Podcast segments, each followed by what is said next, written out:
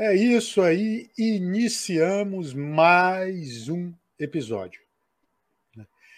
Hoje, é, aliás, nesse quinto episódio dessa, dessa já oitava temporada, se eu não me engano, é o nonagésimo primeiro, é, é, eu, eu trago aqui alguém que compartilha. Né?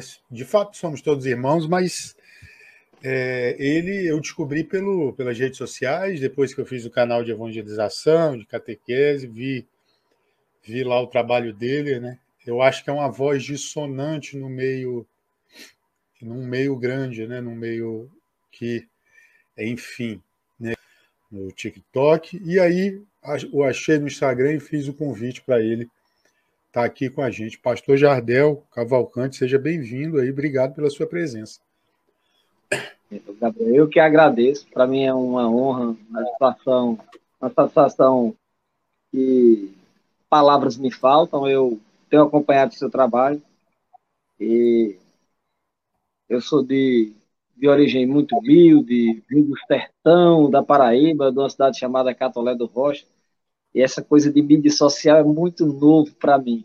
Eu sou eu sou um, um interiorano muito reservado, tive que enfrentar muitas coisas na vida para poder é, me sentir é, integrado dentro de uma sociedade que cobra muito, que exige muito, que cria é, estereotipos, que cria regras, normas, procedimentos para que você possa se enquadrar dentro delas e, e hoje me ver Pode ir falando aí que eu estou abrindo aqui, ligando o ar-condicionado.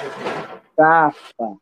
Me ver integrado a esse mundo da rede social, receber um convite como o seu, para mim é uma honra, uma alegria imensa. É um prazer estar contigo. Obrigado pelo convite. Pastor, é, eu, né, a gente conversou, mas para explicar para a galera, é, antigamente é, a gente via, né, religião como, como, como um tabu. Né? É, é, ah, você ir, ir para fazer serviços pastorais dentro da. Era coisa de mulher, e depois também o outro tabu que tinha era que, ah, você, ah, fulano é crente. Né? Como dizem no linguajar brasileiro aqui, é, é, é fulano é, é, é? Então aí já tinha aquele olho torto, e quando você falava que você era católico, aliás, inclusive uma conhecida minha quis me arrumar para a cunhada lá do, do irmão dela, e aí eu falei, ah, mas ele é crente? Eu falei, sou. Aí disse, tu vai, tu congrega em qual igreja? Eu falei, não, eu sou. Tem um meme até, né, da, da dona Irene, né? Se você é crente, eu disse, sim, de qual igreja? Católica. Foi mais ou menos, foi mais ou menos como isso que eu fiz. Aí ela ficou assim, aí saiu de perto de mim. E a gente foi, graças a Deus, eu fui conhecendo, e por obra do, do, do né, de Chiara Lube, que hoje a gente está tendo essa conversa aqui. Chiara Lube, para quem não sabe, fundadora do Movimento dos Focolares, também está em processo de beatificação e canonização, mas isso é papo para outra situação, para quem for ouvir a gente. E conheci o seu trabalho, e me chamou muito a atenção, explicando para as pessoas o quanto o senhor fala bem e demonstra o seu amor pela mãe, né? pela mãe, pela Virgem de, de Nazaré. E eu queria lhe perguntar uma coisa. Antes disso tudo, da gente falar disso, é, quem é o, o senhor falou que veio do interior, lá de Catolé do Rocha, hoje mora em Igaraçu. Igaraçu, que tem uma. Igaraçu. uma Igaraçu. Opa, Isso, tem uma sede, tem uma, uma, uma um posto, né, se é que eu posso chamar assim, do movimento Chocolares aí. É, e eu queria lhe perguntar, como foi que o Jardel chegou até aqui? Como se deu essa formação? É, o senhor trabalha numa fábrica, mas é formado em teologia. Eu queria que o senhor contasse um pouquinho dessa sua história para a gente aí. Eu, como falei no início, eu sou de uma, de uma cidade do interior da Paraíba muito pobre. Na verdade, ela faz fronteiras fronteira com mais dois estados, com o Rio Grande do Norte e com o Ceará. Ela fica num triângulo. É uma cidade muito, com poucas oportunidades de emprego, escolas boas, uma cidade relativamente hoje pacata, mas de pouquíssimas oportunidades. Meu pai cresceu nesse lugar em uma época bem mais difícil. Casou com minha mãe e tiveram uma vida muito difícil. Meu pai foi alcoólatra, dependente, dependente e a minha mãe ela teve muito tempo que arcar com toda a casa. Ela era o pai e a mãe porque ele vivia jogado é, no vício do álcool. E, em uma, em uma dessas situações de, de muita dificuldade financeira, ele nos levou para São Paulo e ele chegou lá e ele nos colocou numa calçada. A, época eu tinha mais ou menos três anos de idade. Eu tinha um irmão com sete e minha mãe. Ele nos deixou numa calçada e disse: Olha, eu vou aqui buscar a chave e vocês esperem um pouco, a casa que eu aluguei em São Paulo. E aí ele saiu e nunca mais voltou. Durante quase três anos ele, ele nos deixou nessa calçada. Né? A, a dona da casa, dessa calçada, vendo aquela situação, já ficando tarde, perguntou à minha mãe o que ela estava fazendo ali com duas crianças, uma de colo e outra na mão. Ela disse: Olha, meu marido foi pegar uma chave que alugou, não voltou até agora. No, no primeiro momento, a senhora achou que devia ter acontecido um acidente, alguma coisa, convidou a minha mãe para entrar e, e ofereceu um quarto que tinha atrás da casa. É, com dois dias sem que meu pai aparecesse, ela disse à minha mãe que não podia mais estar conosco ali, a não ser que minha mãe pudesse fazer alguma coisa na casa para que justificasse o pão, as despesas que ela estava, que ela estava tendo conosco. E uma situação que marcou muito a minha vida é que ela, ela tinha atrás dessa casa uma casa de cachorro. cachorro de grande porte. E a casa era coberta, a casinha do cachorro era coberta. E ela disse: o único local que eu posso oferecer a vocês é a casa dos cachorros. E aí a gente foi morar nesse, nesse lugar durante quase três meses e minha mãe começou a costurar para ela em troca do alimento. E aí ela costurando, começou a conseguir outras costuras. E depois de quase três anos, ela descobriu que meu pai estava em Cubatão, embriagado nas calçadas de uma fábrica lá. E, e ela não desistiu dele, foi lá e resgatou meu pai. E ele depois parou de beber, começou uma vida nova, partiu em 2000, nos deixou em 2000, mas nos deixou um homem exemplar, ele um homem exemplar para nós. E durante esse, essa fase de retomada de, de vida dele, ele nos ofereceu, a minha, meu irmão e a minha irmã, que depois nasceu desse episódio, o que ele podia oferecer de melhor, que foi educação e caráter. Ele, ele trouxe para nós, em compensação de tudo aquilo que ele por causa da, da bebida, vivenciou e nos fez experienciar, ele compensou isso com a educação, com, com tudo que ele podia dar de melhor para nós. Nesse ambiente, nesse ambiente, eu cresci uma pessoa que busquei muito a Deus, tanto por gratidão pelo que ele fez com minha mãe, conosco, e mais ainda pelo meu pai, mas pelo desejo também de de dar a pessoas, não que foi ruim a casa do cachorro, mas de poder dar a pessoas outro tipo de casa, pessoas que se encontram nessa mesma situação, outro tipo de casa. Não que tenha sido ruim, sou grato a Deus e, e àquela senhora pela casa do cachorro.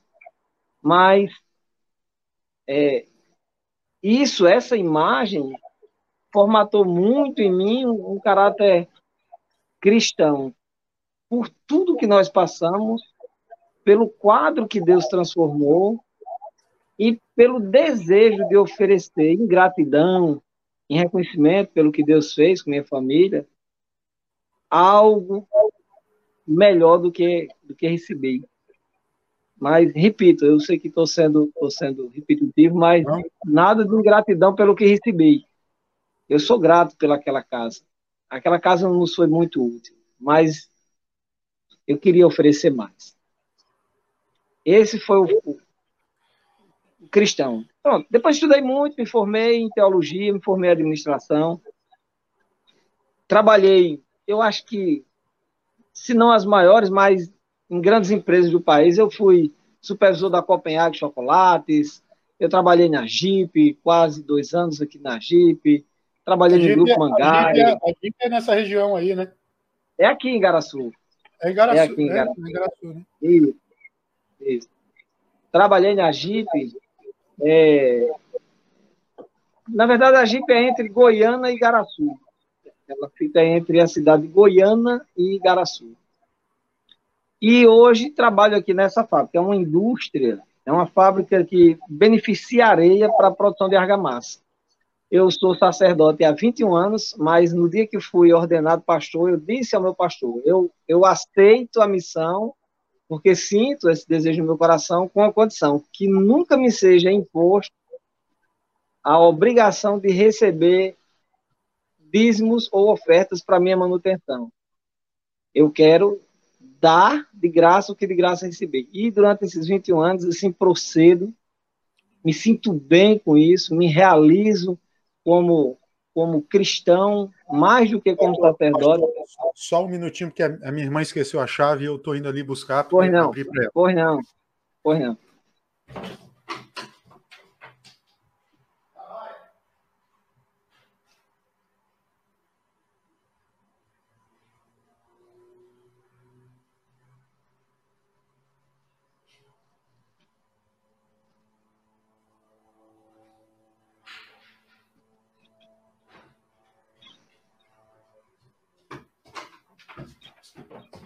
Salve, salve, voltei aqui, abri lá para ela. Vamos lá, pastor, obrigado pela compreensão. Pode continuar. E hoje trabalho aqui. Eu estou com 50 anos de idade, me casei com 17, sou casado até hoje com a mesma esposa, dou graças a Deus por isso. Tenho três filhos, três homens, e hoje três netos, duas netas e um netinho. É o primogênito. Que nasceu, que fique claro que a gente a, já. A, a, gente ia conversar no sábado e não deu porque. A, a, a mais nova nasceu. Como é que é o nome dela? Júlia. Ah, Júlia, olha aí. Graças a Deus, Júlia. Graças a Deus. Aí, né? Mas, assim, antes, é, o que, que levou o, o. Agora, tirando um pouco o título do sacerdócio, o Jardel, que viveu né, essa situação toda aqui em São Paulo, o que, que levou o senhor, por exemplo, à administração também, e também a teologia e o sequente exercício do sacerdócio. E o que, quanto tempo o senhor passou aqui em São Paulo? No estado, né, no caso, então, Em São Paulo eu passei quase seis anos. Eu morei, eu fui, eu fui para uma empresa que fazia os móveis para acompanhar de chocolate, em Americana. Aliás, meu filho mora hoje em Americana, o mais velho, porque casou em Americana e mora em Americana. Eu trabalhei em Americana quase dois anos. E aí fui para Copenhague de Campos do Jordão. Fiquei lá em Campos do Jordão. Lá eu, eu entrei numa, numa, numa guerra teológica, porque eu comecei a acreditar que o inferno não é um lago de fogo. O inferno seria Campos do Jordão, que é um nordestino, de Catolé do Rocha, que vai morar em Campos do Jordão e chega lá, na época do frio, ele tem certeza que aquele lugar é o inferno, né? E aí. Rapaz, eu... eu vou lhe falar uma coisa. Eu vou lhe falar uma coisa. Quando eu tô aqui, eu tô aqui perto de Americana, em Araras, com a minha irmã. Quando eu tô aqui, esse ano, né, que eu fico revezando entre o Rio e aqui, rapaz, foi. Negócio desse frio não. É legal, não. Aí, aí em Araras, eu tenho um grande amigo de quando eu morei em Americana, que como eu trabalhava lá na marcenaria, ele trabalha numa, acho que na maior marcenaria daí, daí talvez você conheça, o nome dele é Rogério, Rogerinho chamam ele. Não, eu eu quase trabalha... não conheço muita gente aqui, mas vou procurar saber dele depois. Pois bem, eu, eu fui aí em Arara algumas vezes na casa dele, visitá-lo. E aí, de, de Campos do Jordão, eu morei em São José dos Campos, em Taubaté, porque o mesmo dono da Copenhague tinha, Tinha uma Copenhague em Campos do Jordão e tinha Copenhague no Shopping Center Colinas e no Center Valley, tinha nos dois. E aí eu fiquei morando em Taubaté e depois em São José dos Campos, cuidando dessas lojas. De lá, fui para Caieiras, ali vizinho a Perus. Uhum. E daí retornei para cá, para o Nordeste, e vim trabalhar aqui nessa empresa. E a administração entra nesse meio aí, então, né? Para o exercício. A administração é a coisa do pai, né? Você vai estudar, vai estudar, e, e a época, um dos melhores cursos era administração. A época era, hoje não mais, né? Mas a época era um curso muito interessante. Foi questão de estudo mesmo, de se formar, de, buscar. Eu me identificava muito com a administração. Administração isso. E a teologia, porque a fé me levou a querer conhecer mais do cristianismo de uma forma mais substancial, não não só de achismo, ou, ou daquela coisa das várias opiniões que existem dentro do meio cristão, e eu preferi estudar. Estudei em um seminário não denominacional, interdenominacional, tive professores padres, professores presbiterianos, professores assembleanos, achei riquíssimo isso, acho que me ajudou muito no, no caráter de cristão, da forma como eu vejo o cristianismo. E, e, e, o por, e como foi esse, essa virada para o senhor, então, ter o título de uhum. pastor, né, ter o sacerdote? Uhum. Já, o que, que ele, o senhor pensou assim, vou, pra, vou seguir esse caminho? Da religião, você diz? Sim, sim, sim. Ser pastor, por que, que hoje o, o senhor está. Bem, dizer, eu... vamos lá, reformulando, né? Por que, que hoje o Jardel é conhecido como pastor Jardel?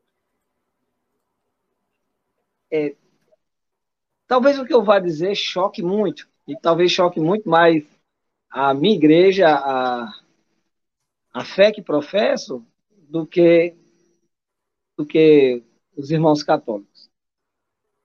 Talvez hoje eu seja pastor por não ter esperado que os erros que me levaram a sair da época fossem resolvidos aonde eu já estava eu não me arrependo de ser um protestante. Em nada eu me arrependo de ser protestante. Mas eu, eu me arrependo de ter saído do catolicismo. E talvez você pense assim, como equacionar isso? É. De forma muito tranquila. Ser protestante não é nada ruim. É ótimo. É, é, é uma fé genuína, verdadeira. É, Deus Deus habita entre os, os evangélicos, é, como ele habita entre os católicos, como ele habita entre os católicos. Só que eu nasci católico, eu sou de família católica. E a época, a época que eu saí do catolicismo para o protestantismo, é, a igreja vivia, a época, a igreja católica vivia aquilo que eu eu menos esperava vivenciar, porque minha, eu estudava em um colégio de freira, em uma cidade chamada Itabaiana, o Colégio Nossa Senhora da Conceição. Com certeza, quando, seu, quando as pessoas virem seu vídeo, que estudam lá, vão falar, porque sempre me acompanham. E eu era um católico praticante, não era um católico de IBGE. É, mas eu ia para a missa naquela época, em 85, o pároco da cidade de Itabaiana era um padre chamado Antônio Kempis, Anton Kempis. Ele era um alemão, e ele muito envolvido com política, porque a igreja, à época, estava assim, e a gente ia para a missa e a conversa era reforma agrária, era... Eu entendo que é papel da igreja também o cuidado com os menos favorecidos, é, o trabalho social da igreja é importante, mas estava exacerbado na época.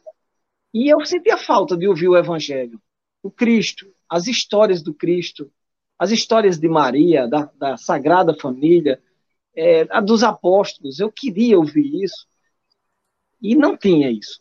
E um certo dia eu saí fui procurar isso em uma igreja evangélica. E lá chegando. O senhor acha, o senhor acha então, que o trabalho.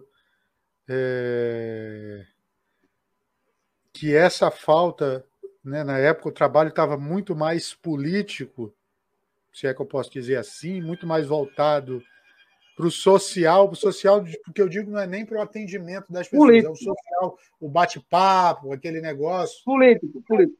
Era, era, político. era, o, que tá, era o que a gente está vivendo hoje, era política dentro da igreja. É o que a gente está vivendo hoje, exatamente o que a gente está vivendo hoje. É, não tem esse ódio todo que se tem hoje, né? não tem essa, essa polarização que se tem hoje, mas era contínuo, era contínuo um assunto político dentro da igreja. E eu e eu saí e cheguei em uma igreja evangélica, a época Assembleia de Deus, e do início ao fim do culto, nada mais era assunto do que pregação do evangelho e adoração. Hinos, louvores, oração, intercessões. E aquilo me cativou, me convidou a ir novamente. E aí, aos 16 anos de idade, eu decidi é, ingressar no protestantismo. Daí até hoje foi, foi, foram sequências positivas, positivas, e, e chegar à conclusão de que eu não deveria ter saído e ao mesmo tempo dizer que não há, que sou feliz em estar aqui é simples, é, não é uma equação difícil, não é uma equação que precisa de muita análise. A igreja protestante hoje vive exatamente de tudo aquilo que ela criticou no catolicismo. Aquilo que o protestantismo criticava com razão, com razão, da situação em que a Igreja Católica, à época, repito, vivia, ela vive hoje igual ou numa situação até pior. E aí eu me vejo hoje dentro da igreja que eu saí. E vejo a igreja que eu saí hoje sendo a igreja que eu entrei. E eu descobri nesse universo todo de, de mudanças de igreja que a igreja de Cristo, ela sempre vai ser a igreja de Cristo, independente das fases que ela viva, por aqueles que ali estão naquele momento. Hoje sou um defensor da unidade cristã, porque eu entendo que qualquer fase que qualquer uma igreja cristã passe, que traga aos nossos corações o desejo de buscar algo melhor em outra igreja, ele é temporal. A outra igreja também vai errar em algum momento. Deus permita que não mais que nós cristãos começamos a, a viver um evangelho hoje é, é, mais voltado para o Cristo, menos voltado para, para dogmas que nos separam, dogmas esses que, na grande parte, é, se analisados friamente, sem o calor do amor à própria religião, vai nos envergonhar. Vai nos envergonhar como cristãos, vai nos envergonhar como pessoas, vai nos envergonhar como seres pensantes.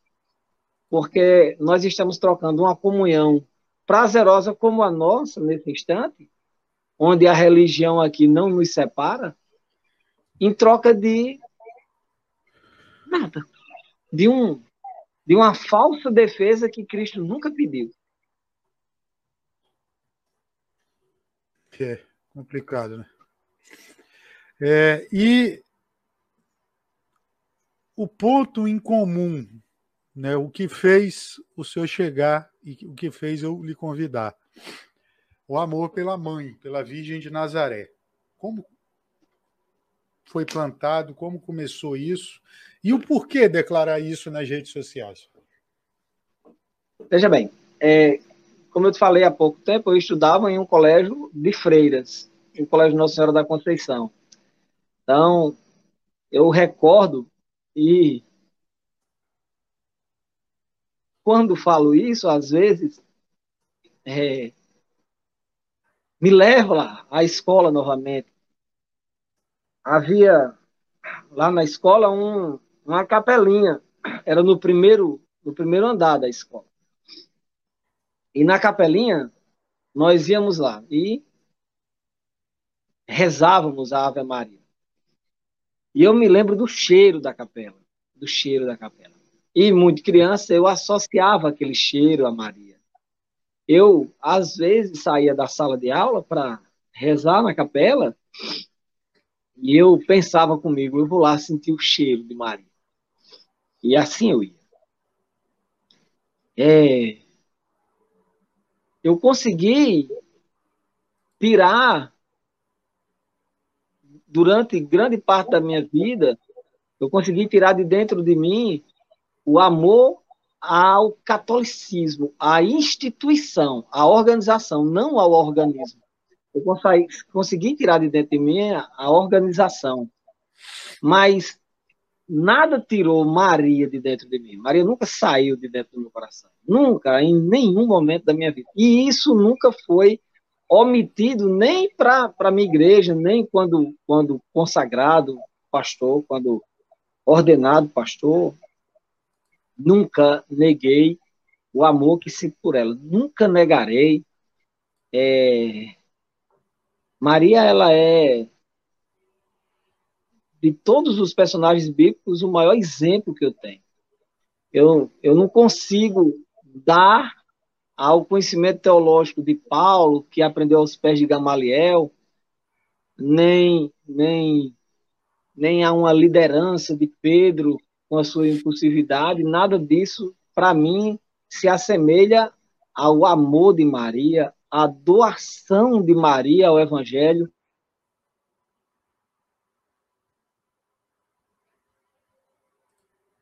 Hum, deu uma travadinha. Mas vamos ver aí se a gente volta. Pronto, voltou. voltou. Então, então, diga aí, você falou que nada é, se assemelha.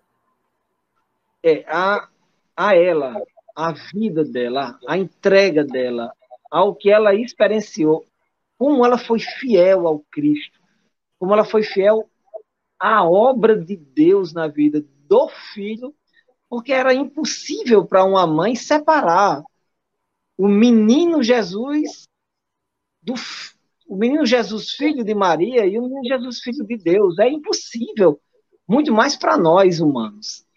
Então, nenhum exemplo da Bíblia pesa mais em minha fé do que Maria. Maria é, ela embala a minha fé, ela aquece a minha fé. Se em algum momento eu, eu lendo friamente as páginas da Bíblia, eu encontro em algum personagem motivo para vergonha, como ah, o assassinato de Davi, a mentira de Abraão, é, é, os pecados de todos os personagens, e eu procurar algum motivo neles para justificar até os meus próprios erros, ao me deparar com Maria, eu silencio. Eu silencio e eu busco em Deus um pouco da fé daquela mulher. Então, como, como olhar para Maria de uma forma comum, se ela de comum não tem nada?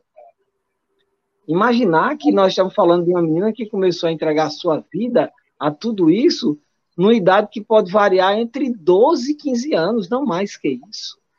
Aquela imagem daquela Maria forte, é, que começa lá com José, ela, ela trai, ela trai, ela diminui o que Maria foi. Maria era uma criança.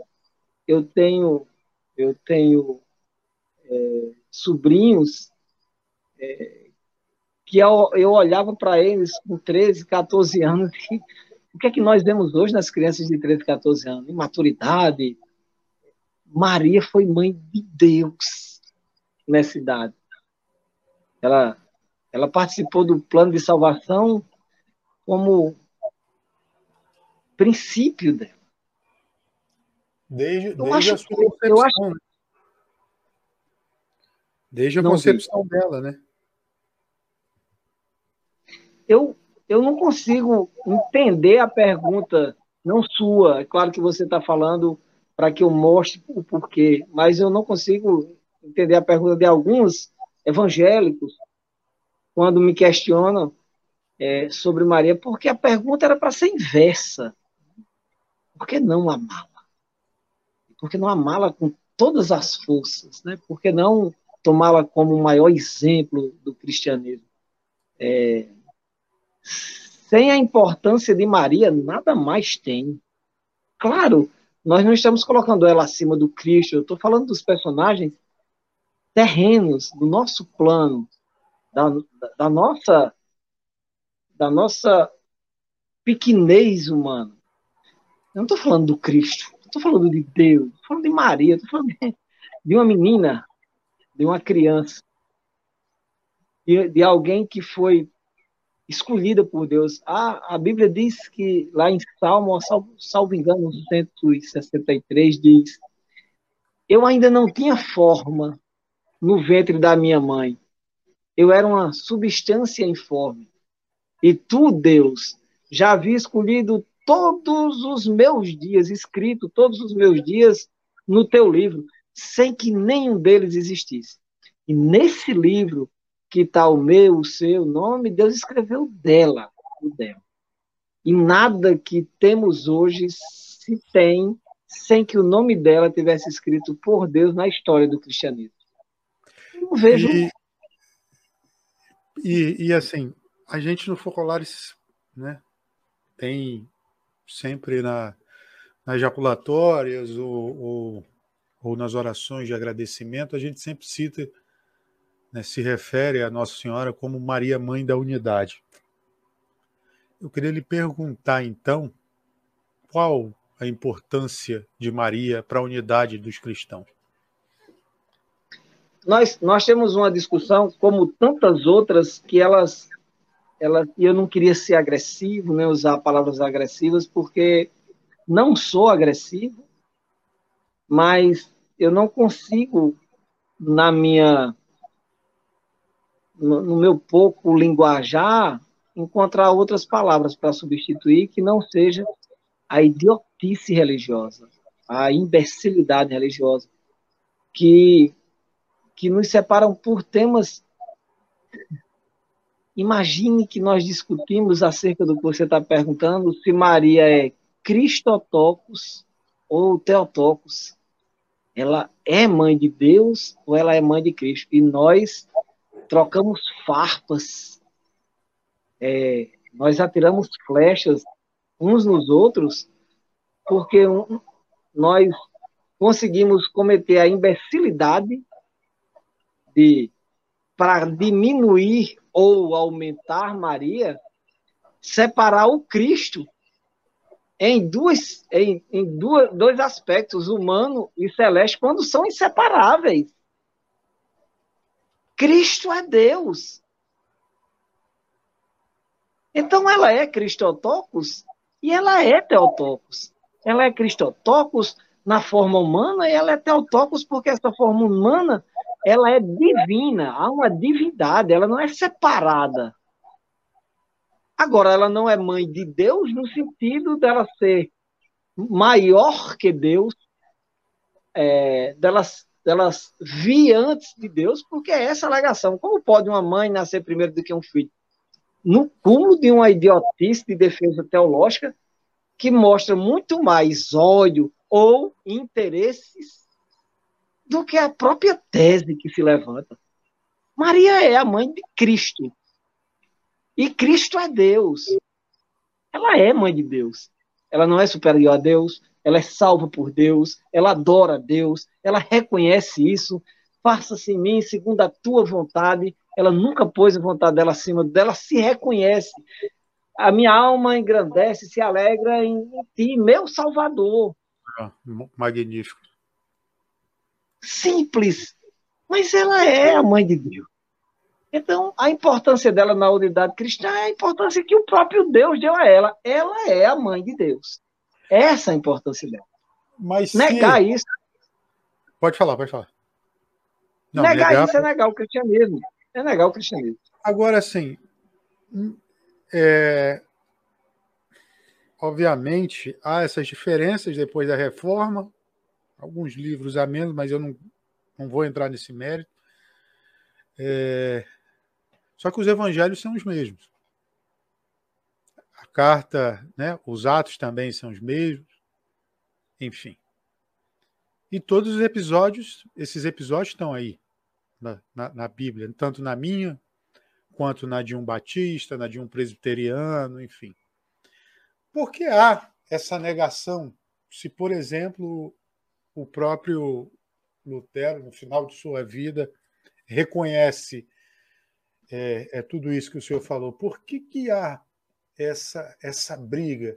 Uma vez, por exemplo, eu estava conversando com uma pessoa e, enfim, protestante também, evangélica, e, e, e ela tentando me dissuadir e argumentar, né? Eu falei assim, pô, mas você acha que Deus ia escolher para o plano de salvação qualquer uma? Quer dizer, está passando aqui, atravessando a rua aqui, disse é ela, sem ele saber que tinha que ser aquela pessoa, porque ali na frente ia precisar dessa. Por que, que o senhor acha que há isso, se é uma coisa tão simples, pastor, de entender? É... A, a, estudar a história da igreja nos revela isso. É... O protestantismo ele inicia numa época negra da, do, da igreja católica, muito negra. Nós sabemos que aconteceram coisas no catolicismo absurdas. Um papa desenterrar outro e julgá-lo herege, colocar o, corpo sem vida e julgá-lo julgá herege, cortar os seus dedos. É, a igreja viveu uma época sombria. Nessa época sombria, o protestantismo nasce.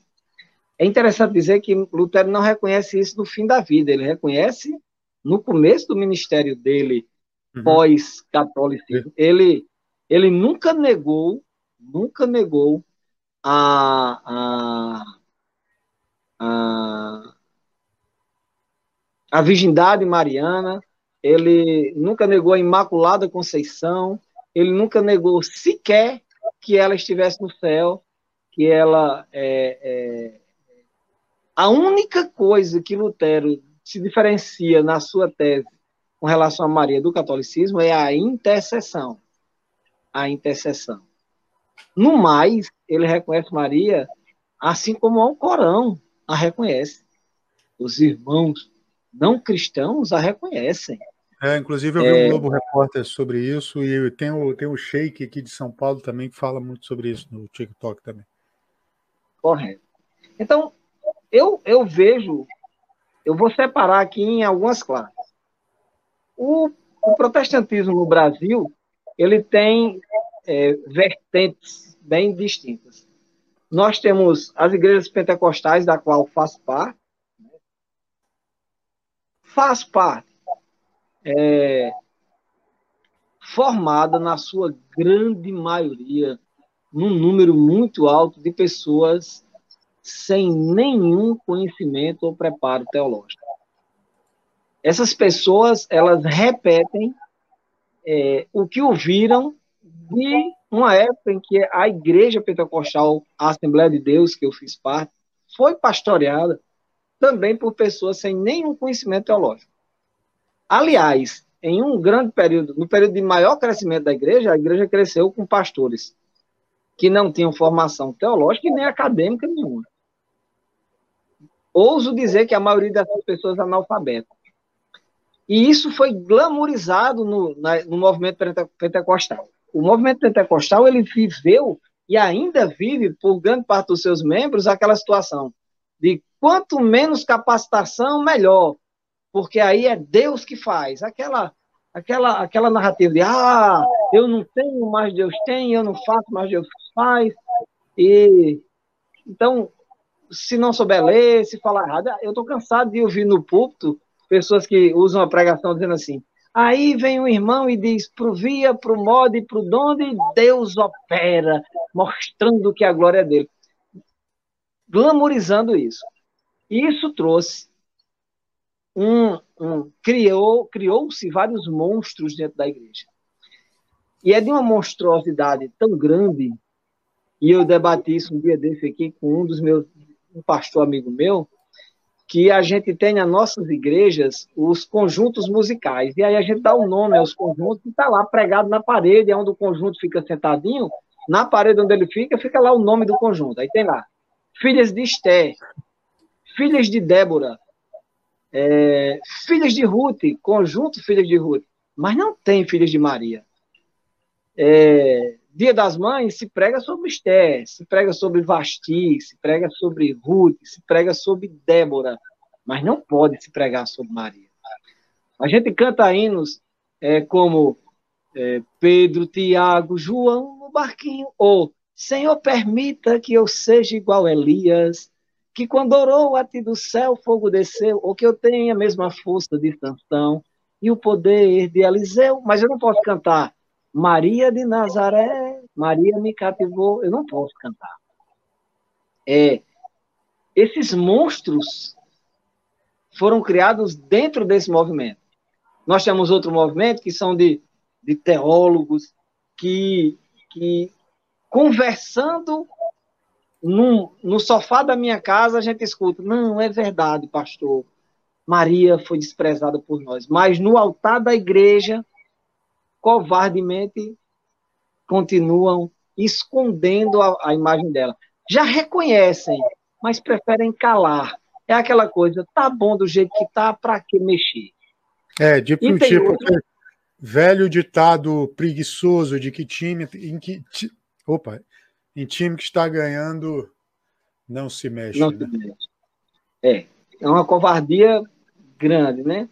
E outro grupo que tem medo, tem medo de acontecer, e esse é um, um grupo que eu ainda, eu ainda é, vejo um olhar não tão crítico, daqueles que a reconhecem, entendem, mas têm medo de que existam exageros, como eu vejo no meu julgamento crítico de teólogo, não estou falando do cristão, estou falando do teólogo, que há por parte de alguns irmãos católicos, sim.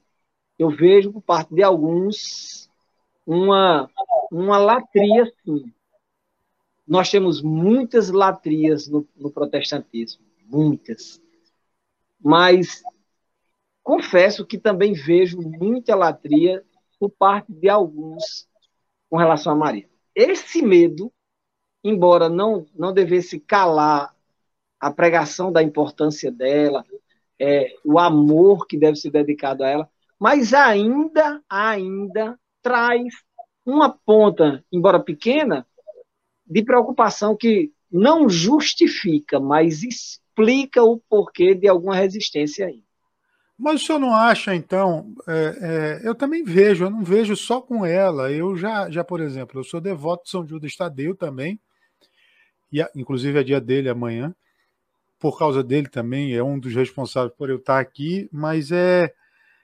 é eu estava lá e, e, tem gente que vai assim, tem gente que não cumpre o preceito de domingo, mas vai só dia 28 de outubro e dizer, eu só obviamente, Cristo está sempre no centro da igreja, mas tem a imagem de São Judas Tadeu do lado. Eu só vim aqui por causa dele. A pessoa falou para mim assim. Aí eu falei, pô. E a gente vê, não precisa nem ser santo, né? Eu tenho uma história de vida, de luta pelo cristianismo, dentro do cristianismo. É. A gente vê isso hoje em dia, né? Com o ser é. humano, né? E aí, é. assim, eu, eu, até entendo isso que o senhor está dizendo, mas está lá. É, é, é, ele diz que ele não vai. O Criador diz: Eu não vou escolher qualquer pessoa. Cara, se é, é que nem. Eu não lembro se era um padre ou até se era um pastor. Se ele disse para mim que ela é minha mãe, para que, que eu vou. Quem sou eu para ir contra ele? É isso que eu não entendo. Você entendeu? Essa parte é, que o senhor me disse, eu, eu compreendi. São, Sim. São essas, são essas vertentes. Tem os monstros, né? tem os covardes, e tem os, os, uma excessiva pre, precaução. Mas não esqueça que hoje, hoje é, nós pastores que temos de 50 anos para baixo, muito mais os mais novos, já tem um percentual muito expressivo de pessoas que estão mudando isso dentro da igreja. É, esse amor é declarado. Tem outro, tem outro pastor que eu, inclusive, sigo ele, que ele todos os dias, a pregação dele hoje é Maria, e ele diz, não pela importância dela ser maior do que Cristo, mas para que eu bata como martelo, né? como água em pedra dura, para furar essa, essa, essa negação mariana, essa aversão mariana que existe no meio de nós. É, não é uma tentativa de converter ninguém ao marianismo, mas é de dizer parem com essa estupidez de tirar Maria do nosso meio. Nós chegamos a, a, ao cúmulo do absurdo de colocar no nosso altar Bolsonaro e Lula e tirar Maria. Isso é, isso é de uma aberração tão grande. Isso é de, Enorme. Isso é, isso é, isso é de, de repensar tudo. É da gente voltar lá para trás, é, de voltar para a patrística e dizer, peraí, vamos, vamos criar daqui já alguma coisa para lá na frente, não errar de novo, porque a gente a gente está cometendo um absurdo de, de colocar no nosso altar e glamorizar Bolsonaro e Lula e dizer que não pode ter Maria ou qualquer outra pessoa. É, ou, ou, um católico, ou um católico, como eu ouvi, um padre amigo meu, muito amigo meu, me convidar para ir lá e dizer só não posso lhe convidar nem para falar, nem para cantar em evangélico no nosso altar, porque é proibido. E eu fico pensando, Deus, onde nós vamos chegar? Eu não posso trazer Maria para o meu altar. Um hino de adoração a Deus que eu canto não pode ir para o altar católico. Nós estamos vivendo o quê? Nós, nós, nós chegamos.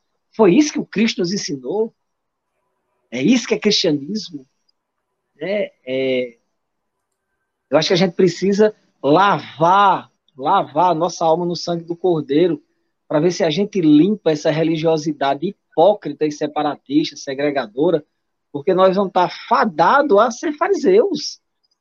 Ah, é, até, até, não sei se o senhor lembra, né? Que eu comentei com o senhor no sábado sobre o. Sábado não, acho que foi no domingo, né? Sobre o, o, o Evangelho de domingo, né? O Evangelho de domingo é, é exatamente esse, o publicano e o fariseu, né? Correto. Correto. E, e, e assim, de, há quanto tempo o senhor está nas redes sociais, especificamente assim, no, no TikTok, nas redes sociais? Dezembro do ano passado. Dezembro do ano passado, engraçado porque esses algoritmos ele já manda para a gente. Há quanto é, é, é, assim, eu já vi muito comentário bom, né? É, quando eu passei, né? É, é, lembrando que eu fui, disse, poxa, eu vou bater um papo com ele um dia. E fui ver, a galera responde, eu já vi o senhor falar, mas sempre tem os chatos, né? Sempre tem aquela galera que não sabe argumentar e vai lá e aponta o dedo para você. É, eu lembro, a, tem uma amiga que está aqui acompanhando também, só o, a transmissão está. Enfim, Sim. eu liberei para ela e, e, é, e, ela sabe disso, que uma vez eu recebi, aí muito hate e tal. Aquelas coisas chatas, antigamente eu até batia a boca, mas agora não. E, e recebi um feedback muito legal de uma senhora eu não lembro se ela era da Assembleia ou se ela era batista agora. Mas vem agradecendo, assim, porque ela entendeu que de fato era. era... Boa noite, Maju. Maju também tá. São as duas pessoas que me ajudam aqui. Sim. É, que de fato era. Agora eu não lembro. Não, entendeu que de fato é como era, o porquê do nosso amor por Maria. Até depois eu indiquei o perfil do, do senhor para ela e outra conhecida, a minha amiga, que também começou a entender por causa de O Alto da Compadecida, né? principalmente aquela parte final que Sim. aquilo ali é, é um clássico para o resto da humanidade aí. O senhor já recebeu, qual foi o hate? Assim, hate eu sei que o senhor já recebeu, né? Assim, aquelas chatices e tal. Ainda há pouco, senhor, ainda uns dias atrás, o senhor postou mas e aí, qual foi o mais estranho assim que você já recebeu por causa disso? Eu vou, eu vou responder a você a resposta que eu vou lhe responder sem ser em cima da sua pergunta. Pior que eu recebi, ele não foi na rede social. Ele não teve coragem de ir na rede social. Foi o meu pastor. O meu pastor, hum. o meu pastor ele, ele viu a postagem onde eu falava. Alguém perguntou Alguém perguntou assim: como pode alguém que se diz pastor dizer amar Maria? E aí eu respondi o porquê amava Maria. E aí ele me ligou e ele disse: Olha, é, o senhor tem duas opções. Ou o senhor para, para de falar sobre esse assunto, ou o senhor para de subir no nosso altar. Então, eu não estou lhe tirando da igreja, Eu só estou lhe pedindo que pare. Aquele convite amoroso, né? Só pare. E eu disse: não, eu saio. Eu saio. Você está vendo que é uma idolatria? Eu disse: não, não é uma idolatria. É uma aversão a esse tipo de ação, porque essa sua ação não é cristã. Então, tudo aquilo que eu escuto daquelas pessoas, eu, eu tento trazer para dentro de mim que elas são vítimas de pessoas como ele, que criaram, uhum. demonizaram qualquer pessoa que sequer diga que ama. Não estou falando de dizer que ela intercede, que ela salva, que ela faz milagres. É, é só pelo fato de ter dito que amava. Então, não consigo enxergar nessas pessoas que entram lá e fazem essas críticas é, nenhuma, nenhuma, não, não me causa espanto, porque eu entendo que elas são vítimas de uma pessoa como essa, que tem um cargo eclesiástico, que aparentemente tem conhecimentos teológicos, mas que, em defesa de interesses é, é, mesquinhos, preferem manter essa separação do cristianismo. É, eu costumo dizer que eu não consigo entender quem glamoriza isso, nem católicos, nem protestantes, que glamorizam essa separação nossa. Eu tenho aversão quando eu vejo de qualquer um de lado cristão é, é, o apoio a isso, com críticas a Lutero ou com críticas ao Papa Leão. Eu acho que foram dois, dois, dois santos homens de Deus que, em um momento da vida, erraram por não estender um diálogo. Cada um quis, a todo custo, defender a sua tese ao ponto de separar-nos como cristãos. Paulo e Barnabé se separaram na caminhada, mas não pregaram a fé diferente. Pedro e Paulo se separaram na caminhada e não pregaram a fé diferente. Jacó, aliás, Abraão e Ló se separaram e quando Ló precisou, Abraão foi lá resgatá-lo. Nós não precisamos é, é, concordar com tudo, mas a separação é uma fraqueza absurda. Então, eu não tenho nenhum desses que me cause nada, nada. Olha, Gabriel, absolutamente nada. Me causa tristeza pela situação em si, não da pessoa. Eu me entristeço com a situação que nós chegamos. Agora, de perceber uma maldade, de perceber algo de ruim, nisso é nos líderes que formaram essas pessoas, essas pessoas amargas, acedas, é, que não entenderam que a nossa luta é contra os principados, as potestades, não contra a carne e sangue, que não é contra os homossexuais, que não é contra as prostitutas, que não é contra os drogados, contra os mentirosos, não é contra os políticos. É, é bem, a luta é bem, num nível bem mais, mais crítico, mais que os nossos olhos nem percebem, mas que a gente tem a fonte, que é a Bíblia Sagrada, que nos, nos trouxe esse conhecimento. Não tem esse esse hater, esse cara que me provocou nada. Tem, tem a tristeza com a situação que eles se encontram por causa desses líderes. Então, os que realmente provocam, eles não estão na rede social, eles estão por trás, dando voz, dando argumentos a essas pessoas. Uhum. E o. Opa, tá aí. E dentro da família, existe algum questionamento? Existe, existe. É, eu, quando vim para o protestantismo, eu trouxe todo mundo, menos um irmão.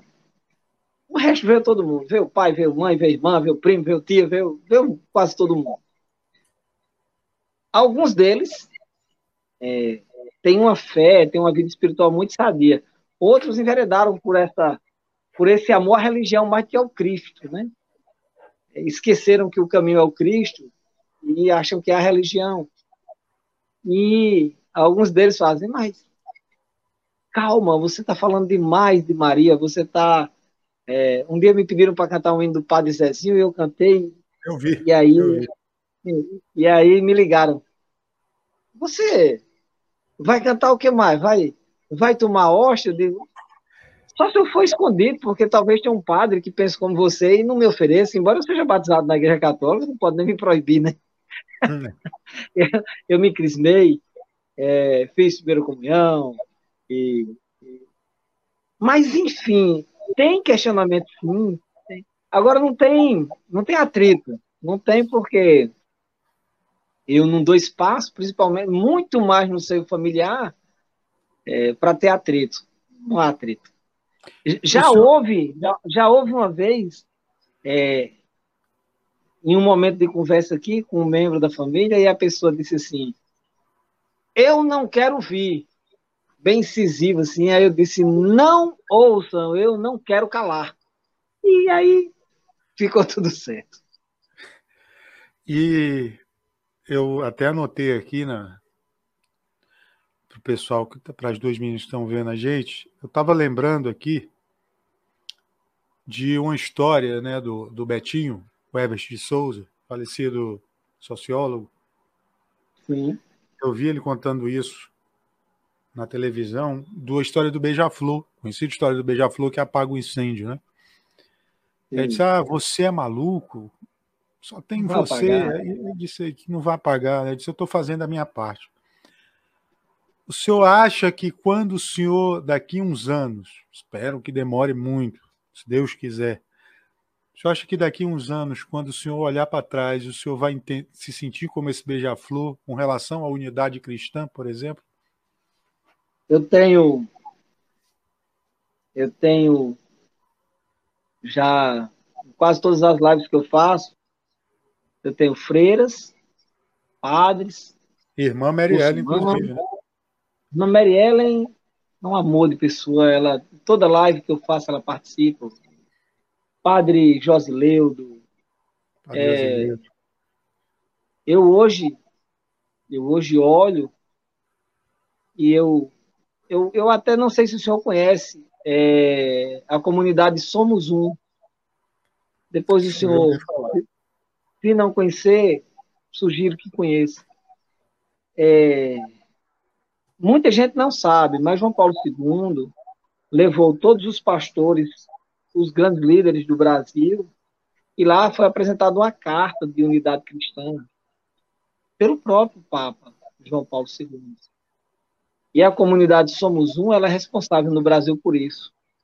Então, a bispos, cardeais, pastores presidentes de ministério, pastores independentes, que são ligados a Somos Um. Eu estar tá conversando contigo aqui, eu hoje não olho mais para trás para ver isso. Para todo lado que eu olhar, tem alguém defendendo a unidade, tem alguém dizendo não a essa idiotice da separação do cristianismo.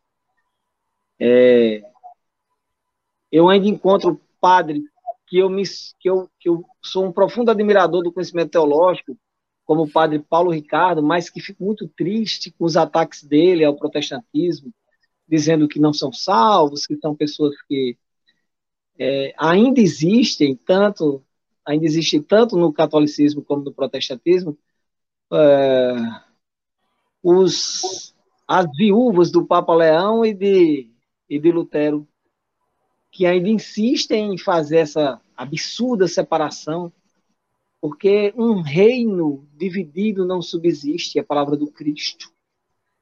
É, atribuir a Lutero a separação é, é tentar criar numa moeda um. Nós fomos infelizes, nós fomos o avesso do que o Cristo ensinou quando nos separamos. Recai sobre Lutero essa coisa da divisão, mas Lutero já já acompanhou outra divisão, que foi o grande cisma do Oriente. A igreja já vinha se dividindo antes do protestantismo.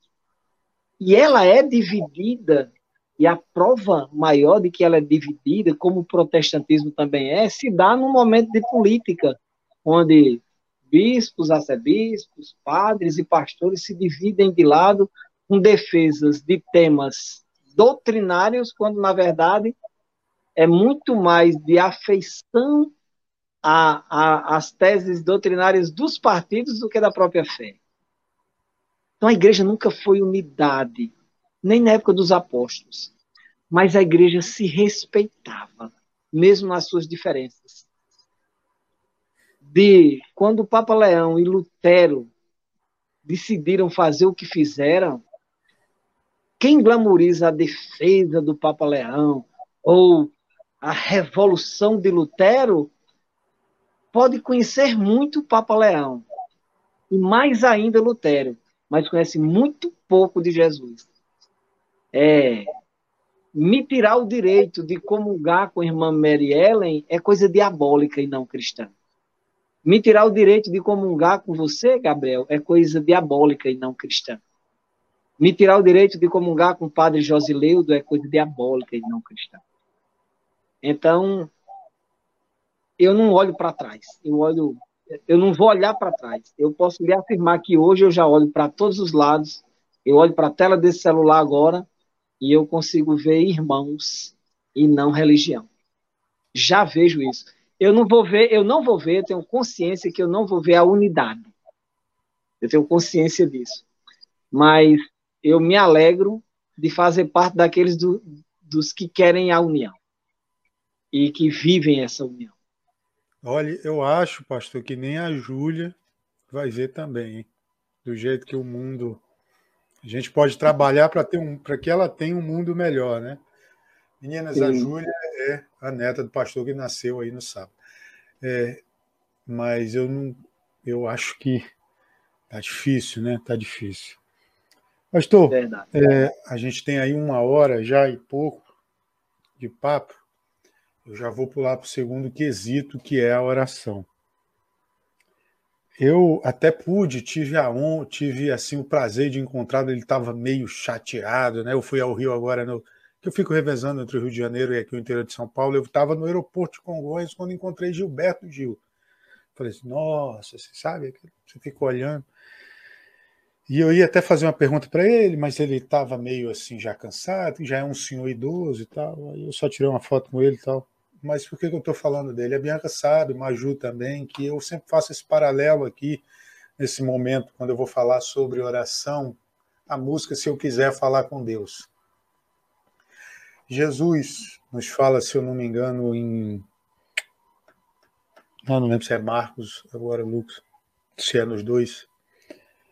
Mas o episódio de que a pessoa chega para ele e fala né, como que se deve fazer, se deve rezar, como se deve orar, e ele diz do silêncio. E essa música também fala né, que a pessoa tem que se desamarrar, sair de si, enfim, os nós dos sapatos, o nó da gravata. Eu vou perguntar para o pastor Jardel, então, como é o método de oração do Jardel ser humano, tirando esse lado religioso. Como que o Jardel conversa com Deus?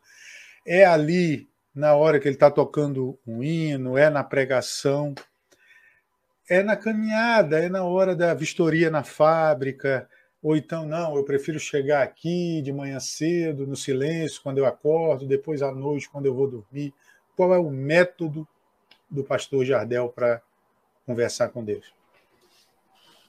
Eu, durante grande parte da minha vida como sacerdote, eu errei muito em minhas orações. Eu orei muito preocupado com o que as pessoas ouviam eu precisava fazer uma oração que fosse agradável ao ouvido dos membros da minha igreja. Ela, que tinha, ela tinha que ter eloquência, ela tinha que ser explicativa, ela tinha um caráter é, de instrução para que as pessoas também pudessem orar. Mas eu percebi com, o branquear da barba que que ela era válida, sim, no sentido de ser didática para os membros, mas ela era muito, ela era muito vazia no relacionamento meu com Deus. Eu hoje oro a Deus, é, primeiro me tentando a todo custo, eu me policio muito a não pedir, embora eu saiba que ele, ele mesmo nos oriente a pedir. Busque, peça, procure, embora ele nos oriente, mas eu, eu sinceramente, do fundo do meu coração, eu me policio muito a não pedir. Eu não consigo enxergar mais o que pedir a Deus. É, eu consigo, eu consigo lembrar de tudo que eu vivi, de tudo que eu passei, e por, por pouco que eu tenha, é muito para o que já tive, e mais do que o necessário para o que a espiritualidade hoje me aponta. Se tudo der certo, eu devo ter mais 20 anos de vida útil. Se tudo der certo. Que é isso? E, e não mais. E não mais. Eu, meu pai morreu com 56 anos, meu tio com 58, é, uma avó com 53, todas vítimas de infarto, eu tenho problema, é, a minha pressão oscila muito. Então, se tudo der certo, eu, eu não tenho mais o que pedir, Gabriel. A minha oração hoje com Deus é uma oração como eu estou falando contigo. Pode acreditar que eu oro a Deus como eu falo contigo.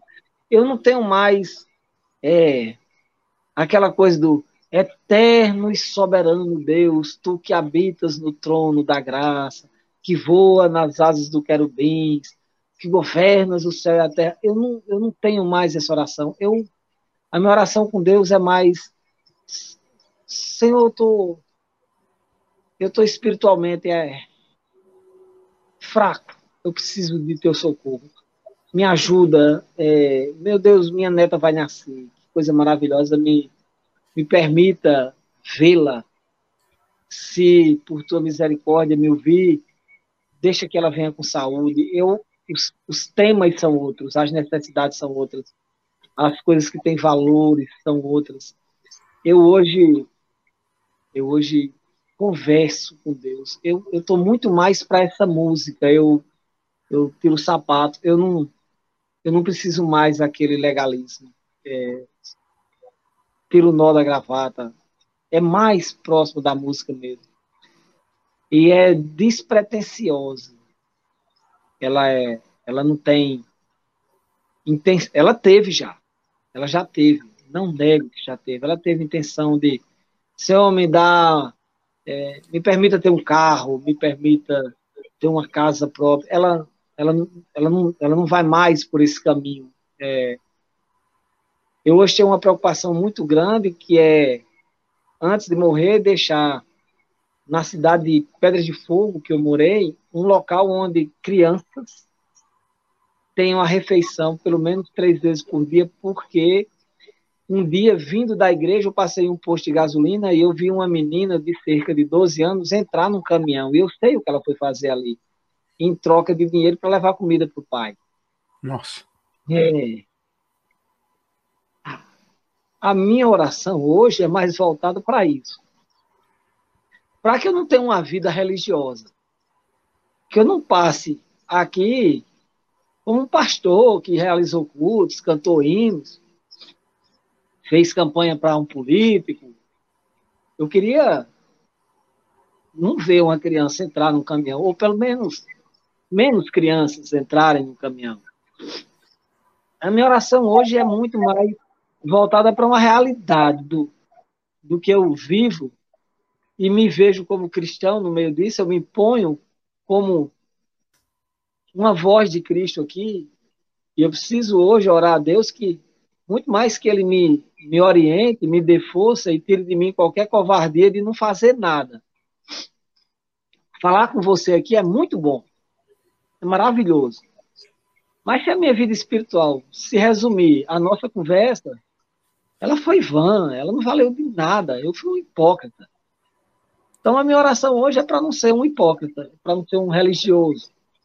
É, é para não terminar meus dias com, com imagem minha por alguém que, que acha que eu era alguma coisa e eu não ter sido nada de verdade. Eu digo, não ser nada no sentido de ser útil, de servir. É muito mais hoje a preocupação de tirar de mim o ego de ser visto para servir. Essa é a minha oração hoje é essa. O meu jeito de orar é esse. Eu não tenho mais aquela Pai Nosso que está no céu. Eu também oro Pai Nosso, mas não é uma, uma receita de bolo religioso. É mais o que você falou da música. É mais para isso. Uhum. É, o senhor está falando tudo isso e eu lembrei aqui de, na segunda leitura, quando São Tiago diz que, na segunda leitura não, né, na leitura dele, quando São Tiago diz que a fé sem obras é morta. É nisso que se resume o que o senhor falou agora? É nisso. E ela hoje, ela hoje, ela é, ela, ela, ela vive em mim. Essa palavra, ela, ela entra em mim, não pela citação de Tiago, também, também, é, mas é pela vida mesmo. É, por ter passado pelo que passei, por ter visto o que vi, e por enxergar o cristianismo hoje, o cristianismo de ação, e não de liturgia. Mas é isso. Mais pela experiência, muito mais pela experiência do que pela palavra do próprio Tiago. Também por ela. Agora, já indo então para o último quesito, e depois a gente faz as perguntas aí. É... Pastor, como é que é o, no... o nome, o nome dos seus pais? Meu pai era Antônio de Sá Cavalcante, minha mãe era é Rita Cavalcante de Oliveira. Minha mãe sua mãe é? Minha mãe, ela. Rita Cavalcante de Oliveira. Rita, Rita. Minha mãe, ela, ela é, é algo que alimenta a minha fé. Minha mãe, ela tem demência progressiva. Alzheimer? E ela, aos poucos, está esquecendo de tudo. E eu um dia falei em uma postagem que o que me encanta é que eu percebo na natureza de mãe uma luta para não esquecer que nós somos filhos. Eu sei que um dia ela vai esquecer, porque a doença levar, levará ela a isso. Mas eu consigo enxergar a beleza de Cristo de Maria no gesto da minha mãe, que na eminência de ser vencida pela doença da demência, encontra forças sobrenaturais para não esquecer os filhos. Ela já começa a esquecer dela mesma. É, por vezes ela não sabe nem quem é mas ela nunca deixou de saber quem nós somos. São quantos filhos? Ela é um ponto de fé. Né? São quantos filhos? Três filhos. Três filhos. Pastor, então, Dona Rita e o seu, agora Antônio. Dona Rita Antônio. Antônio. Digamos que o jardel para fazer era como uma receita de bolo. Eu também faço essa brincadeira aqui. Vai trigo, vai ovo, vai leite, açúcar e tal. Mas existe um ingrediente aí que seu Antônio e Dona Rita esqueceram de pôr, que foi o humor.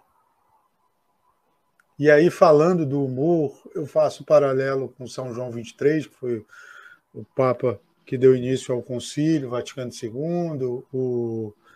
faço também com São Felipe Neri, que é o padroeiro dos comediantes, também que Aralupo dizia isso, Santa Teresinha do Menino Jesus, e o próprio Papa Francisco nos fala que a identidade deve ser sempre a marca de um cristão. Chiara Lubick também falava isso. É... O que seria do jardim? É... Eu queria, queria, não, quero que um dia Deus te conceda a oportunidade de passar uns dias aqui na minha casa. Talvez você você diga assim: será que não exageraram nessa receita no humor? Quem me conhece no dia a dia vai me enxergar muito mais pelo humor do que pelo pastor. É porque a gente só se vê na rede social. Mas é. Sem humor não existia Jardel, não existia. É porque é, é do meu pai. Ele era Está no DNA. Então, sem o bolo não tem jardim, não tem o bolo. O bolo, o bolo secava. Fica solado, né? Como o pessoal diz aí. Solado, solado, solado. Pastor, então vamos para aí para as últimas perguntas. Bianca, me ajuda, porque senão eu não vou lembrar. É... Se o senhor encontrasse o Jardel de 16 anos, que o senhor falou aqui, qual conselho o senhor daria para ele? Relacionado à fé eu diria, não mude de religião, de fé, não mude de rumo. Se encontre onde você está. A sua casa aí tem uma varanda, né? Pelo que eu estou vendo, o senhor falou para mim que está na varanda. Tem rede? É, é uma, é uma granja. É uma granja. Ah, é, o senhor falou isso mesmo. Tem uma rede aí, provavelmente, como todo bom nordestino gosta de uma rede. Aí o senhor imagina, pastor, que do lado dessa. Aí, olha lá. Que do lado dessa rede ali, o senhor deixou uma cadeira para pôr né, as coisas, o senhor está deitado ali lendo a Bíblia, lendo exatamente o episódio do primeiro milagre, em que uma mãe, se a gente for tirar toda essa. Né, diz para o filho: vá lá e faça isso. Uma mãe, a mãe. Como se Dona Rita, né? É, para o pessoal entender. Espero que Deus entenda que essa comparação. Mas brincadeiras à parte, é, se o senhor tivesse ali sentado, aí deu uma cochilada, abriu o olho, o senhor sabe que Maria, Nossa Senhora, está do seu lado. O senhor acorda assim, está ali aquele ventinho, ela diz: Tudo bom, meu filho? como é que estão, tal, etc. Começa a conversa. E antes dela ir, ela diz para o senhor que o senhor pode fazer só uma pergunta para ela. Qual pergunta o senhor faria para a mãe de Deus, para a mãe de Jesus, para Maria Santíssima, para a Virgem de Nazaré? Você me permite responder diferente? Claro. Eu não perguntaria nada. Eu pediria perdão pelos anos que eu silenciei em relação a ela. Eu só pediria perdão. Eu não perguntaria. E qual passagem, a última pergunta que eu vou fazer para o senhor é qual passagem bíblica marca? A passagem é. bíblica que mais me marca? Sim. Abacuque, capítulo 3, versículo 17 e 18. Diz assim: Ainda que a figueira não floresça, nem haja fruto na vide, ainda que o produto da oliveira minta e, nos, e os campos não produzam mantimento, ainda que as ovelhas da malhada sejam arrebatadas e nos currais não hajam vacas, todavia eu me alegrarei no Senhor e exultarei no Deus da minha salvação. É, é um prenúncio, né? Abacuque é um prenúncio do, do magnífico de que ela fala para Isabel, né? Na minha alma canta, enfim. É, é, tudo é, é, é Eu sempre falava para as crianças na catequese, né, gente? Tio, como é que eu vou entender isso? Isso sempre também é com relação ao mistério da, da Santíssima Trindade. O pessoal, ó, teu, antes de eu falar isso, falou aqui, né? A sua passagem, a Bianca falou, é para ler cantando. Eu falei, é verdade. Tem uma música, acho que é o Fernandinho que, que toca, que canta, eu não lembro se é baseado. Tem um cantor, é tem um é cantor aqui do Rio Grande do Norte. Tem um cantor do Rio Grande do Norte que canta um hino muito lindo com esse versículo. Mesmo e que não haja fruto na videira. Bem lindo. E aí, é, pastor, eu queria. Eu tenho mais duas, porque me veio uma agora na mente, mas essa eu vou deixar para o final. É, a última pergunta é: qual conselho o senhor deixa para os jovens e ou também para os cristãos, assim, de um modo geral? Busquem a unidade. Busquem a unidade. Rejeitem qualquer forma de segregação, de separação. É, busquem enxergar os que estão fora da igreja com o olhar de Cristo é, não se deixem levar por cobrança de santidade de quem está no mundo e, e, nem de quem está dentro. É, nós precisamos orientar os jovens de hoje a enxergarem a igreja do Cristo a partir do olhar do Cristo. Uma igreja que cuida, uma igreja que ampara, uma igreja que recebe, uma igreja que ama o homossexual, que ama a prostituta, que ama o drogado, que ama o perdido. que olha para as pessoas sem cobrança. O conselho, o único conselho que eu posso dar, se fosse de uma forma muito simplista, era sejam cristãos a partir do Cristo. Mas como isso é muito difícil para as pessoas que, que não conhecem o Cristo, não leem a história do Cristo a partir do Cristo, preferem se basear a partir do que dizem do Cristo, é, é olhar as pessoas acolhendo, sem, sem julgamentos, sem cobranças. E a forma que eu encontro de, de tentar dar um alicerce para esse conselho é receba as pessoas olhando para elas como se elas fossem você. Porque eu tenho certeza, Gabriel, que se a gente enxergar as pessoas lá fora que erram a partir dos nossos erros, se a gente for lembrar cada erro nosso, qualquer outro erro que os de lá de fora tiverem, a gente não vai enxergar motivos para não aceitá-la, para ignorá-la, para criticá-la, para condená-la. Porque cada um de nós é um pecador que sem o Cristo se resume ao que Padre Léo falou em uma das suas maiores homilias, no meu entender. Eu esqueci de falar nada mais. Eu esqueci, eu esqueci de falar isso. Uma das inspirações também para um dos nomes. Padre Léo é a minha maior inspiração, minha maior inspiração como cristão, como sacerdote, é Padre Léo. É, a, a, última coisa que eu queria lhe perguntar, eu vejo que o senhor sabe tocar violão. Uma, opa, voltou. Agora voltou. Obrigado aí o pessoal da Claro. Presta, é, o pessoal da Claro que presta esse serviço ridículo. Abraço para vocês. Aí. Deus abençoe.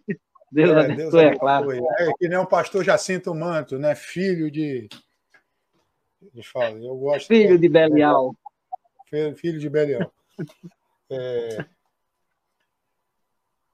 Existe alguma música secular, música do mundo, como dizem as pessoas, que, que o senhor que o senhor ouça e possa também resumir a sua vida, o que a gente conversou aqui?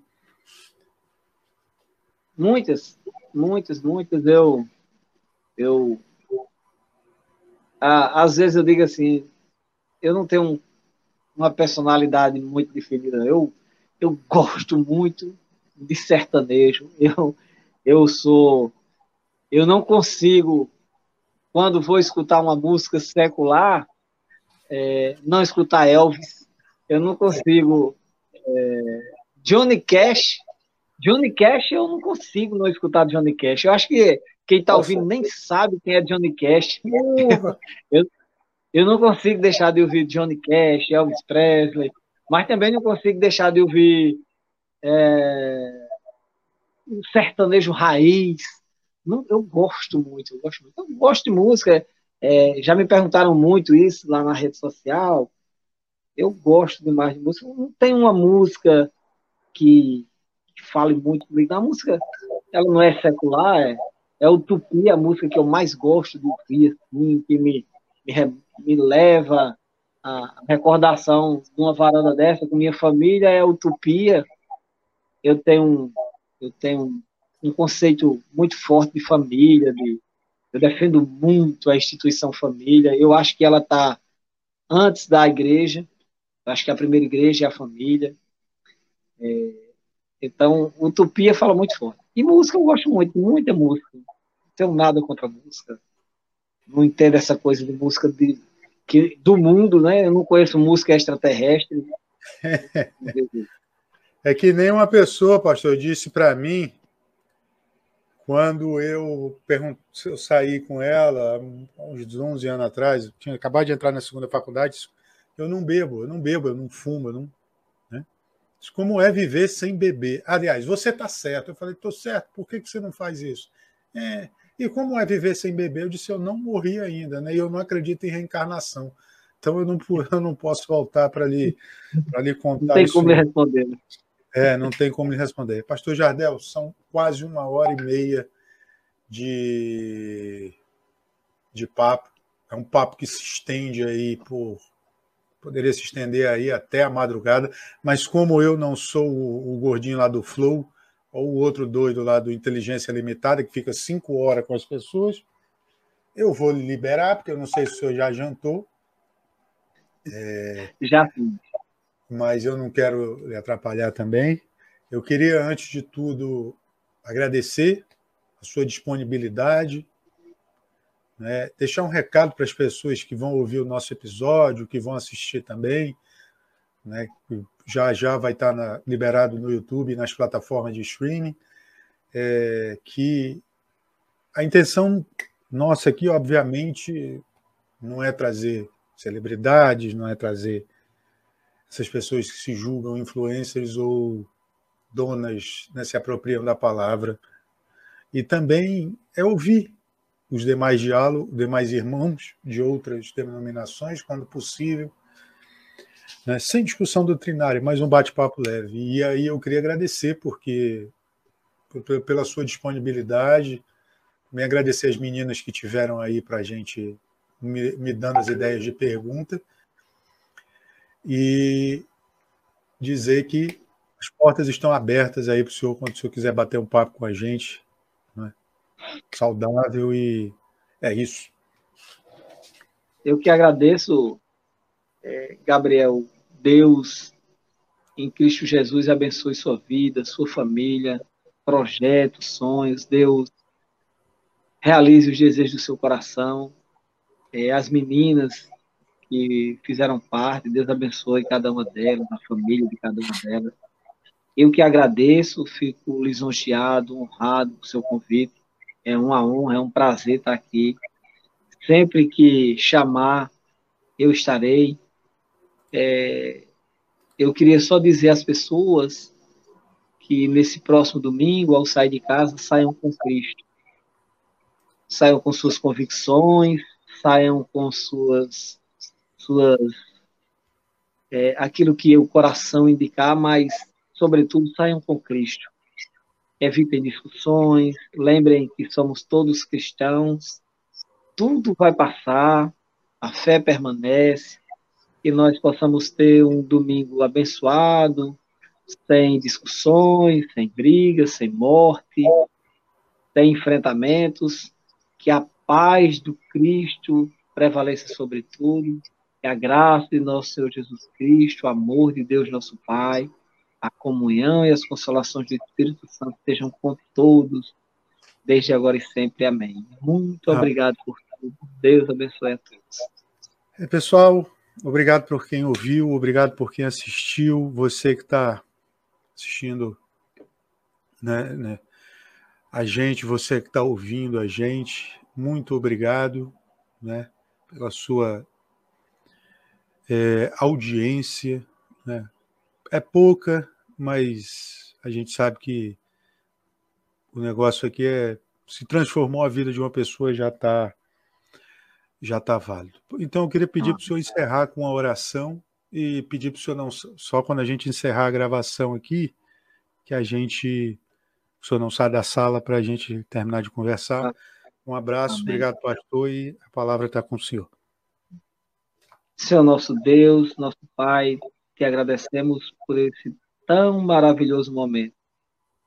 Te agradecemos mais que qualquer coisa por estarmos aqui falando em teu nome. Deus ajude, abençoe a vida do teu servo, teu filho, para que nessa caminhada, Senhor, ele seja um canal de bênção para outras vidas. As meninas que o ajudam, e, Senhor, acima de tudo, receba a nossa gratidão, o nosso reconhecimento da tua soberania, de tudo que tu és, de tudo que tu fizeste, de tudo que tu ainda vai fazer.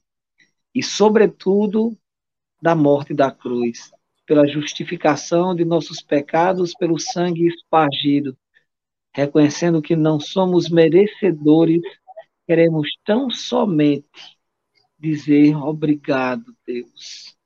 Obrigado pela cruz. Obrigado pelo sepulcro. Obrigado pela ressurreição. Obrigado pelo teu Espírito Santo Consolador que entre nós habita. Obrigado pelo privilégio desta noite e que a tua poderosa mão se estenda sobre a vida de todos aqueles que forem alcançados por esta live, por este momento, por esse podcast. Deus, todas essas coisas te pedimos e agradecemos em nome do Pai, do Filho e do Espírito Santo. Amém. Amém. Gente, muito obrigado. Que Deus abençoe, que Maria esteja protegendo vocês. Até a próxima. É isso, gente. Quem gostou, se inscreve aí no canal, deixa um joinha, deixa aí nos comentários as sugestões de vocês, para quem Gabriel deve trazer. E é isso aí. Um abraço e até mais.